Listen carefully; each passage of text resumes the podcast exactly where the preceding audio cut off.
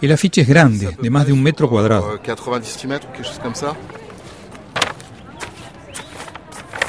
Nicolás recorre el barrio parisino de Montmartre con balde y pegante en mano. Coloca en cada esquina la foto de su perro Bayou que mandó imprimir con un aviso que dice se busca en letras rojas. Es una foto que tomé una vez que fuimos a la playa en el Océano Atlántico. Se ve su mancha en forma de corazón en su costado derecho. Hay 2.500 afiches y me costó como 1.000 euros fabricarlos. La próxima etapa es imprimir avisos de 3 metros por 4.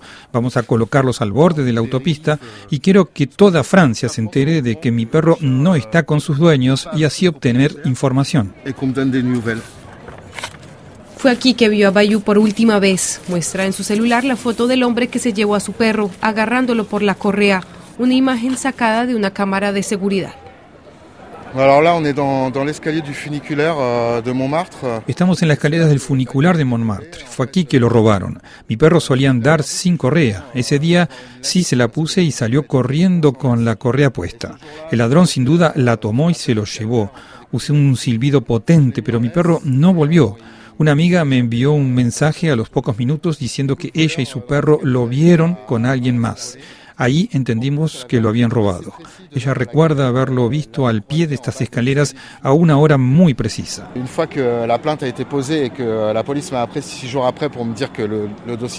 Fuimos a poner la denuncia en la comisaría y a los dos días volvimos a llamar a la policía para decirles que mi pareja y yo logramos localizar las cámaras de seguridad de la zona. Fuimos tienda por tienda pidiendo ver grabaciones que mostraran la cara del ladrón. En una de ellas, un encargado nos confirmó que lo vio a las 7 y 2 pm. Le rogué a los policías que fueran a recuperar esas imágenes, pero no me dieron respuesta. Les envié incluso una captura de pantalla y poco después me respondieron que habían cerrado el caso por falta de pruebas. Desesperado, Nicolás decide tomar las riendas de la investigación. Con sus amigos y vecinos del barrio emprenden una búsqueda que los llevará a recorrer varios puntos de la ciudad. Todos los días se reúnen en el parque donde Nicolás solía pasear a Bayou para comparar posibles señalamientos.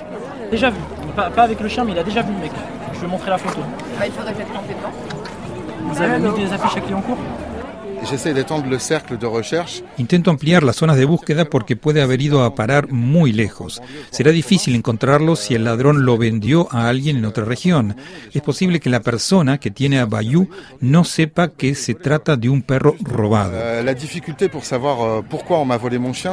Es complicado suponer los motivos del robo porque es una mezcla de raza criolla y ya tiene seis años. No está castrado, entonces puede que lo usen para reproducirse, para excitar perros de pelea, para venderlos a gente en sitios de anuncios en línea, en fin, todo es posible. Lo peor de todo es no saber, es, es duro, no saber es muy duro. savoir c'est dur, c'est ce qui est le plus horrible.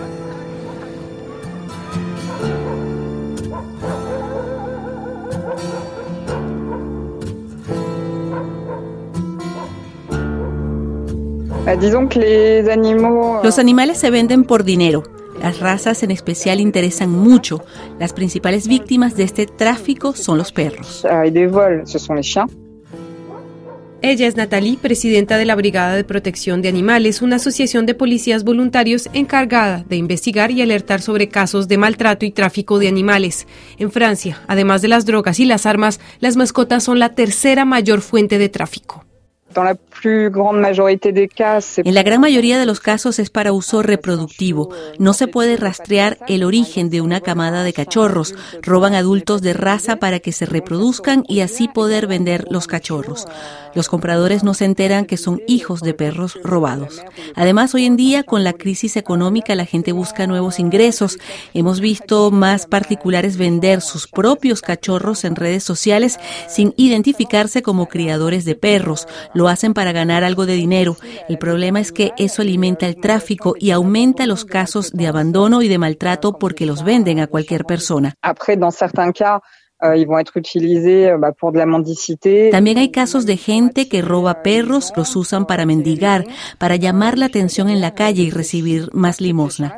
Hay ventas callejeras de animales y eso está prohibido. Y por último, se usan en peleas de perros. No es muy frecuente, pero sí existe esa práctica de tráfico en Francia.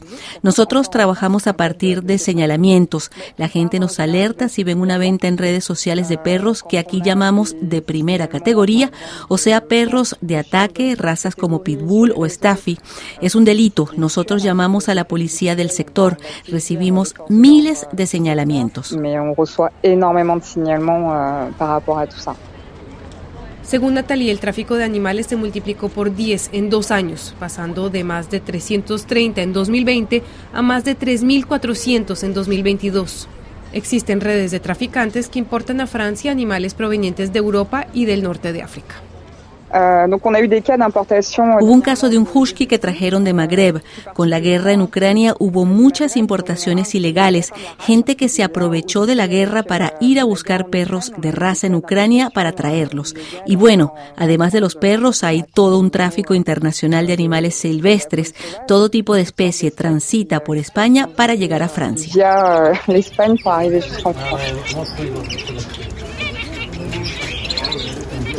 En el centro de París, en la isla de la Cité, existía cada domingo el mercado de pájaros, una venta con centenares de jaulas repletas de aves domésticas, pero también silvestres. La Asociación París Animales Zoopolis, PAS, logró que se dictaminara su cierre definitivo en 2022. Amandine Savanzos es la fundadora de PAS. Le escribimos a la alcaldía una petición para exigir el fin de toda venta de animales, porque ahí se vendían peces, conejos, etcétera. Realizamos varias manifestaciones y lo que observamos allá fue que había dos tipos de casos. Por un lado, puestos que no tenían licencia de venta, o sea, que colocan jaulas con pájaros sin autorización. Y por otro lado, personas que proponían en el baúl de sus vehículos especies protegidas, cuya venta está prohibida vida en Francia. La cuestión c'est euh, la réglementation française avec laquelle on n'est pas d'accord, la question c'est El tema es que la reglamentación francesa permite que un ave nazca en cautiverio, en una crianza, a partir de filiales que van a reproducir canarios en función de criterios estéticos o de canto para la venta. Estos pájaros solo han vivido en jaulas y es imposible liberarlos, no sabrían sobrevivir en la naturaleza. En cambio, nosotros queremos que se ponga fin a todo tipo de reproducción porque consideramos que los sacrifican. Nuestro objetivo como asociación no es luchar contra el tráfico ilegal. Nuestro objetivo es pedir a la alcaldía de París que deje de autorizar la venta de animales como mercancías en jaulas. Para nosotros el objetivo final es la prohibición pura y dura de todo tipo de mercantilización de animales. A medida que se limite, se reducirá el consumo y el deseo que generan ciertas razas. Las razas son efectos de moda y de deseo. Entre menos existan lugares de comercialización, menos tráfico habrá. Moins il y aura aussi d'attente sur les trafics. Voilà.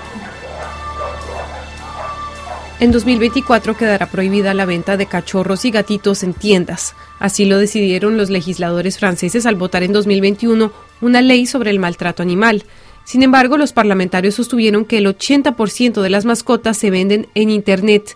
Si bien no prohibieron el comercio en línea, colocaron restricciones para la venta, como certificados y números de identidad, limitaciones a una camada por año de razas específicas y certificados veterinarios. Al norte de París se encuentra uno de los 60 refugios de la Sociedad Protectora de Animales francesa, la SPA. Aquí reciben todo tipo de animales domésticos abandonados o incautados para encontrarles familia. Julie Rojo es su responsable. Taiga es una perrita que viene del archipiélago francés de Mayotte. Sus dos hermanas ya fueron adoptadas. Nos dijeron que las incautaron a unos delincuentes que organizaban peleas. Estaban muy flacas y asustadas. Nos explicaron que en esa región del Océano Índico la gente no pasea a sus perros por temor a que se los roben. Los perros crecen en jardín sin socializar con el mundo exterior. Hay una raza que predomina En el tráfico de perros hay una raza que es muy popular. El Staffy está muy de moda y la gente los compra sin saber que requieren cuidados específicos y no logran ocuparse de ellos. Y a su vez los venden a alguien más que puede usarlos para la reproducción o para combates. Es una rueda sin fin. Cuando nosotros los ponemos en adopción, pedimos muchos documentos de identidad, de domicilio, de ingresos y los antecedentes penales, en especial para este tipo de perros de primera categoría. Pero no estamos a salvo de entregarlo a alguien con intenciones escondidas. No podemos saberlo con antelación. On essaye de faire au mieux, mais voilà, on n'a pas de boule de cristal, donc euh, donc c'est difficile de, de le savoir en amont.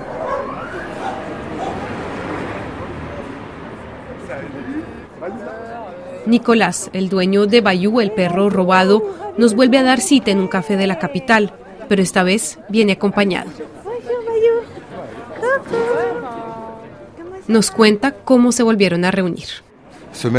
Euh, la última vez que me entrevistaste, ese domingo, un programa de televisión famosísimo me contactó para hablar del robo. A partir de ahí empecé a recibir un montón de llamadas y mensajes de apoyo, entre ellos el de una señora que me envió una foto de Bayou con dos personas en el tren de suburbios, dijo que se había bajado en la estación de Sarcel e inmediatamente llamé a la policía. En camino a esa localidad me enteré que fue la Brigada Anticriminalidad la que encontró a Bayou y que siguen con el perro para intentar capturar al ladrón. Una hora después pude reunirme con él y fue una explosión de felicidad y de gratitud. Tengo mucha suerte porque hay muchas personas que viven lo que viví y que se sienten abandonadas por la justicia. Absolument abandoné.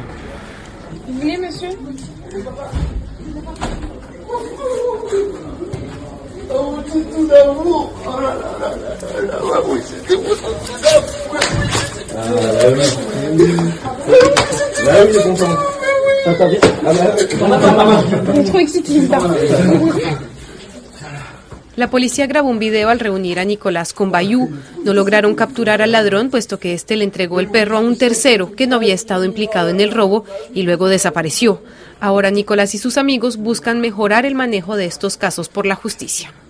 Ya, Hay gente humana muy movilizada en la policía, pero no es el caso de todas las comisarías. En muchas, los policías no están formados.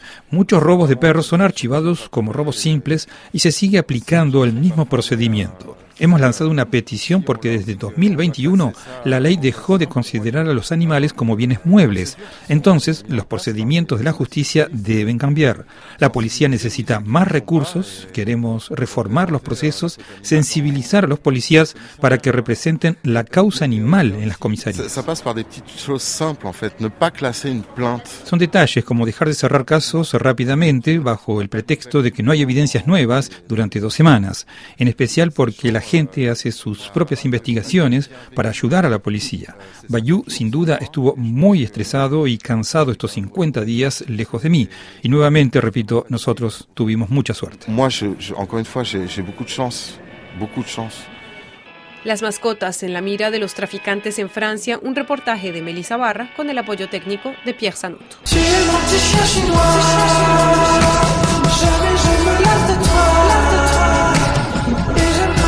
that girl.